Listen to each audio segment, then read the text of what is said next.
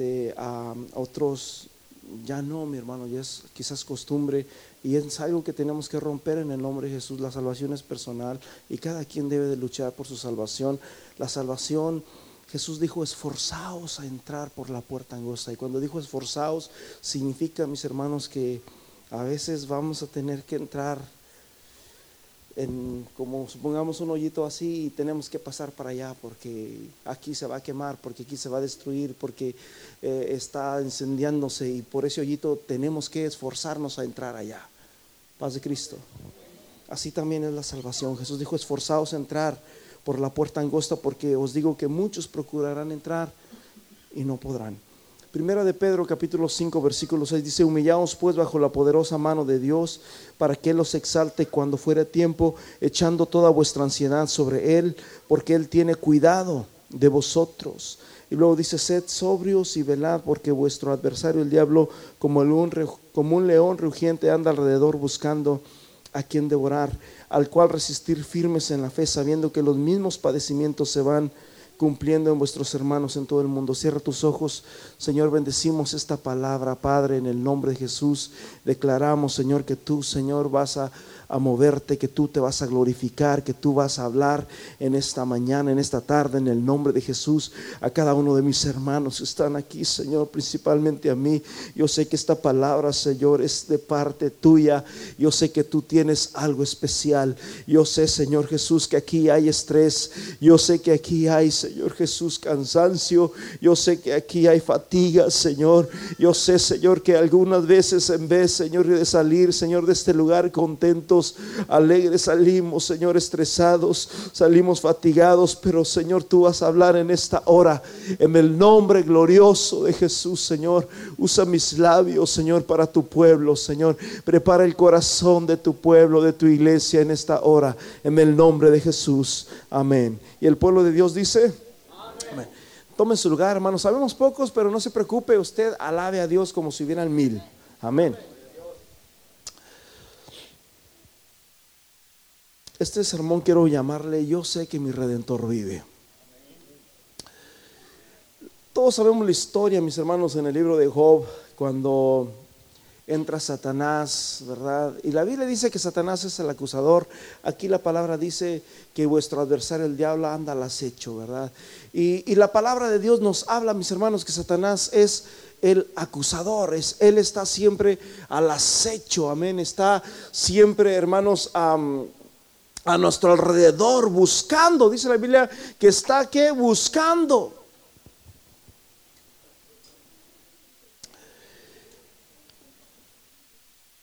Y van, hermanos, los ángeles se van allá en el cielo y el Señor mira, detecta a Satanás, se prende la luz roja del Señor y dice, ¿qué estás haciendo aquí, Satanás? Vengo de rondar la tierra. No has mirado a mi siervo Job. Porque te voy a decir una cosa. Siempre que Satanás se presenta, mis hermanos, ante cualquier lugar que se presente Satanás, siempre se va a presentar para acusar. Y dice la Biblia, mis hermanos, que había un hombre perfecto. Había el esposo perfecto. Yo no sé, pero anda un espíritu malo que siempre ha andado y a veces anda como por olas y les digo esto porque ah, hablando con algunos hermanos de otras congregaciones, de otras iglesias, me doy cuenta de que es algo que no solamente está aquí, que está en muchos lados. Un espíritu de falta de amor, un espíritu de confusión, donde dicen realmente me casé con la persona correcta. Es un espíritu donde prácticamente cuando entramos en estas redes sociales que no son malas, no son malas, los malos somos nosotros, que no sabemos cómo usarlas. Y donde muchas veces, mis hermanos, ahí se andan buscando los amigos, se andan buscando los amores viejos ahí. Espero no le esté pegando a alguien y si le estoy pegando es porque Dios te está hablando. Y es tan fácil encontrar los amores viejos, los amores perdidos, los amores pasados. ¿Sí? De tal manera de que entra una confusión después cuando se está con la esposa, con el esposo, se llega el pensamiento y dice, oh, ojalá y fuera fulano, ojalá y fuera sutana, ojalá y fuera aquel amor perdido que pasó. Y, y llega ese espíritu, hermanos, y es un espíritu que está destruyendo muchos matrimonios en la iglesia. Por eso dice la Biblia, estad sobrios, estad sobrios y velad. Y hay muchas formas de velar. Tienes que velar, hermanos, en tu vida personal. Tienes que velar en tu vida espiritual. Tienes que velar por tu familia, decía el hermano José.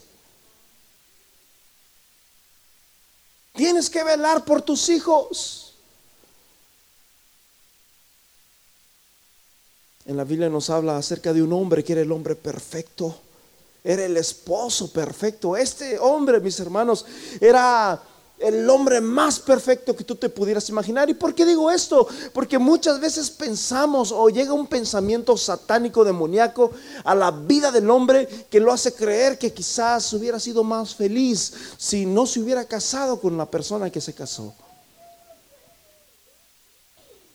A lo mejor si me hubiera casado con el otro sería más feliz, mi vida sería distinta. No, esa es una mentira del diablo.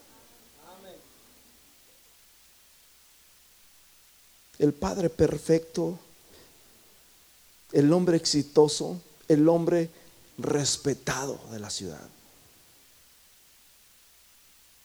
Paz de Cristo.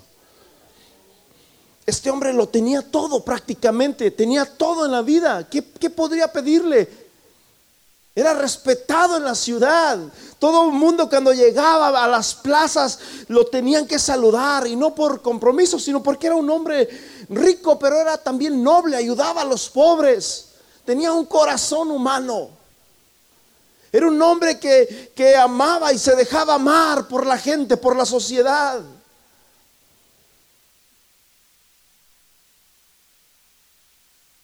Fíjate bien, ahí en 1 de Timoteo capítulo 6, versículo 17, dice un versículo muy, muy hermoso. Dice, a los ricos de este mundo, enséñales que no sean altaneros ni pongan sus esperanzas en la incertidumbre de las riquezas, sino en Dios. ¿En dónde debemos de poner nuestra esperanza, mi hermanos? Dígalo fuerte conmigo. ¿Dónde debe de estar nuestra esperanza? ¿Dónde debe de estar nuestra confianza? ¿Dónde debe de estar nuestro amor? En Dios, porque dice la Biblia que el, amor al dinero es la raíz de todos los males. Estamos hablando de un hombre rico, estamos hablando de un hombre exitoso, estamos hablando de un hombre que lo tenía todo en la vida. ¿Sí? Y los ricos de este mundo, enséñales que no sean altaneros ni pongan su esperanza en, las riquezas que son incertidumbre, significa de que se van, se, se esfuman, se desaparecen. Así son las riquezas, mis hermanos. En México, hermanos, Ah, los que tienen dinero allá, pues la mayoría ¿verdad? de los que están allá y algunos de nosotros también quizás, yo no, pero regularmente bajan y suben los intereses y de repente se baja la moneda y los que tenían millones se les bajó el dinero hasta abajo. Porque así es el dinero, ¿verdad? Es, se mueve, es incertidumbre, son inciertas inseguras, sino poner nuestra esperanza en Dios, el cual nos da abundantemente. ¿Cómo nos da Dios? Diga conmigo, ¿cómo es que nos da Dios? Abundantemente, ¿qué? Todas las cosas. ¿Para qué nos las da, mi hermanos? ¿Para qué nos da las cosas? Para que los disfrutemos, amén. Para que las disfrutemos. Así que disfrútelo, mi hermano. Es bien precioso, ¿verdad? Yo de vez en cuando me voy con mi esposa, pues yo antes ni salía, mi hermano, la pasaba encerrado. Ayer le dije, ayer en la mañana salimos, vamos a desayunar, fuimos a desayunar algo, en la tarde comimos en la casa, pero este, eh, ya cuando andábamos allá desayunando, le dije, este, mm, si tú no estuvieras aquí, yo estuviera ahí en la casa, ahí leyendo, estudiando. No estuviera perdiendo mi tiempo, pero así era mi vida, nada más. Y ahora, mis hermanos, disfrutamos, encontramos un buen restaurante, por ahí se lo recomendamos, ahí en Dawsonville, ahí está la glorietita al, lado del mall, se llama, no sé, Papa, no sé qué, Papa Place, no sé cómo se llama, y muy buenos desayunos, un buen café, y comimos de maravilla, bien a gusto. Amén. Pero para, para eso nos da Dios, para que disfrutemos paz de Cristo. Qué bueno es Dios. Dale un aplauso a Dios. Amén.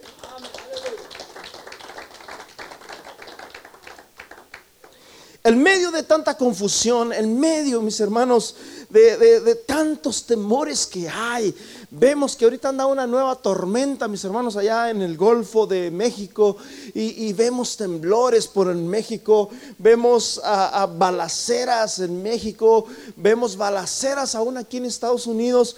Escúchenme bien, antes, mis hermanos, yo recuerdo que cuando en México... La, las carreteras eran oscuras, oscuras, entramos donde no había casas, no había nada, y de repente mirabas un carro parado, te encontrabas otro carro y te daba miedo porque ah, algunos carros de personas ah, malhechoras te echaban el carro encima para que te salieras de la carretera y de esa manera poder robarte, poder saquearte. Y, y bueno, si ibas con tu esposa, con tus hijos, eh, tú no, no, podías ni siquiera pensar lo que te podían hacer. Así que te daba miedo todas estas cosas. Te encontrabas un hombre por allá, solo un hombre, ah, no sé, y te daba miedo. Ahora, mis hermanos, vivimos en unos tiempos donde, jovencitos, los que están haciendo más destrozos, principalmente en este país, han sido jovencitos de 14, de 15, de 16, de 17 años que a veces nosotros los podemos ver tan bonitos, los podemos ver ah, tan quizás sin malicia, pero no sabes lo que hay ahí dentro de su corazón. Vivimos en un mundo donde hay tanto temor, mis hermanos. Ya aún en las escuelas hemos podido ver, han sacado la oración de la escuela, sacaron la palabra de Dios de la escuela y vemos, hemos mirado los resultados que ha pasado todo esto. Cuántas matanzas no ha habido dentro de las escuelas. ¿Por qué? Porque sacaron a Dios de ahí dentro. Vivimos en un mundo donde hay tanto odio, tanto rencor, tanto resentimiento, donde la gente vive más por vista que por fe.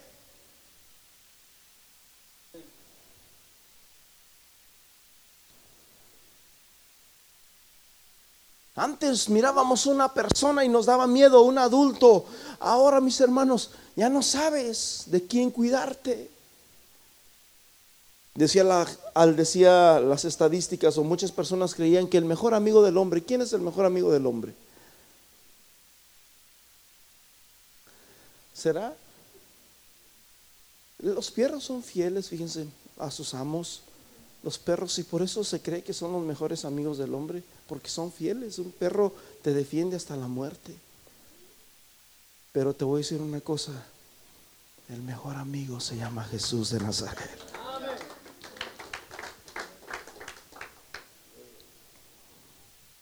Se llama Jesús de Nazaret. Vivimos en un mundo donde para muchas familias, su familia, su propia familia es un caos. No estoy hablando de lo de allá afuera. No, no, no, su propia familia. Donde muchas personas creen que su trabajo es un caos. Hermanos, debemos de darle gracias a Dios por nuestro trabajo. Yo personalmente he vivido tiempos donde me despierto un lunes y no sé qué hacer, porque no tengo trabajo. A mí me tocó estar, mis hermanos, sin trabajo en, cuando empezó la recepción con Obama, en, un poquito antes creo, no recuerdo bien, como en eso de, duré como uno o dos meses sin trabajo me quedé, mi hermano. Y yo lloraba dentro de mi corazón y, yo me recuerdo que iba en mi carro buscando trabajo de un lado a otro y les decía, necesito trabajo. No, no, no, no tenemos trabajo, solamente estamos trabajando tres días. Iba a otro lado, necesito trabajo. No tenemos trabajo, ayer acabamos de correr a tantos. Iba otro, brother, puras malas noticias, puras malas noticias. Y yo iba llorando en mi carro. Me recuerdo que iba cantando algunos o escuchando canciones de un cantante puertorriqueño que se llama Elvin Cruz. Melvin Cruz, Elvin Cruz, no recuerdo bien porque ya no tengo ni su música. Y es una música muy bonita que, me llegaba al corazón. Y yo comenzaba a llorar y, comenzaba a llorar. Y decía, ¿por qué me está pasando esto a mí? Y, y brother, yo ya no quería que se que amaneciera el siguiente día porque yo no tenía dónde ir, no tenía un trabajo. Y sabes una cosa, muchas veces nosotros somos bien llorones y lloramos por todo. Y, lloramos cuando no tenemos y lloramos también cuando tenemos. Pero si tú tienes, debes, en vez de llorar, debes de ser agradecido con Dios.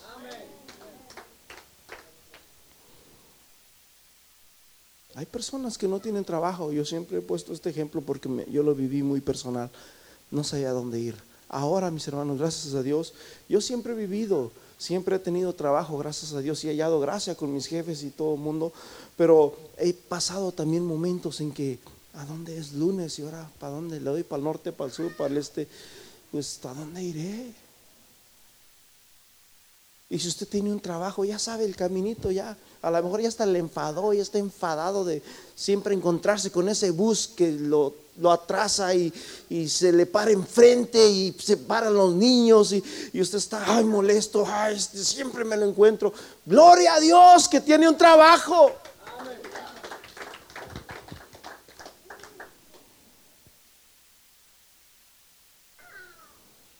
Así que tu trabajo no es un caos, tu trabajo es una bendición, brother.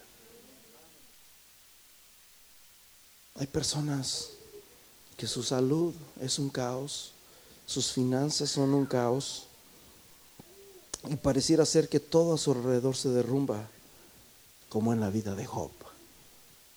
Después de tenerlo todo, después de haber tenido, de haber tenido riquezas, después de haber tenido tantas cosas, llegó un punto en la vida de Job donde escribió una escritura, mis hermanos, cuando murió mi madre, esta fue la escritura que nosotros le dimos a él, a ella, perdón. En Job capítulo 19, versículo 25 al 27, yo sé que mi redentor vive. Yo sé que mi redentor vive. Y al fin se levantará del polvo. Y después de esta desecha mi carne, he de ver a Dios. Estamos hablando de una persona, hermanos, que se sentía por dentro desgarrado. Yo no sé si usted ha pasado por eso. El día de ayer yo estaba hablando con una, una persona de, de Alemania, estábamos hablando con mi esposa y ella tiene un bebé que está enfermo en el hospital, tiene semanas en el hospital, meses en el hospital y nos estaba compartiendo y nos decía, a veces yo le he servido a Dios toda mi vida, he estado en la iglesia, le he servido a Dios, yo no sé por qué me está pasando esto. yo no sé cuál es el propósito, no sé qué es lo que Dios quiere que yo aprenda de esto. Yo le puse varios ejemplos de la Biblia. Le puse el ejemplo de la mujer sirofenicia, aquella mujer pagana que le decía a Jesús, ten misericordia, mi hija es atormentada por un demonio y los discípulos cállense, véase por allá. Y, y de repente, mis hermanos, Jesús se para, le dije, Jesús se para y le dice, mujer, no es el tiempo de darle el pan de la mesa a los perrillos y yo le dije, ya, si yo hubiera sido, yo me ofendo y me, me, ofendo.